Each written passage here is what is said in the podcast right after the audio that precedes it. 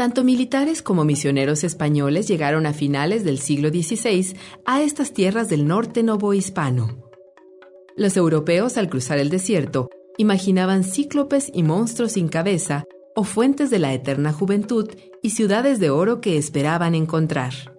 Pero lo que en realidad encontraron fueron numerosas bandas de nómadas aguerridos que defendieron las tierras que habitaban, de la llegada de los nuevos extraños y venidos de ultramar.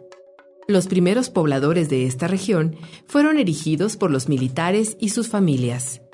Posteriormente, estas tierras fueron cultivadas por europeos que llegaron a lo que ahora conocemos como Saltillo, apoyados por familias tlaxcaltecas que, molestas por la tiranía de los aztecas, se aliaron a los españoles y contribuyeron a la fundación de varias ciudades, entre ellas la villa de Santiago del Saltillo y el poblado de San Esteban de la Nueva Tlaxcala. Sin embargo, los españoles fallaron en su intento de usar a los tlaxcaltecas como ejemplo de indígenas sedentarios, pues los nómadas no cambiaron sus hábitos ni aceptaron el cultivo de la tierra. Así, continuaron combatiendo por las tierras novohispanas hasta que concluyó su largo exterminio a principios del siglo XX.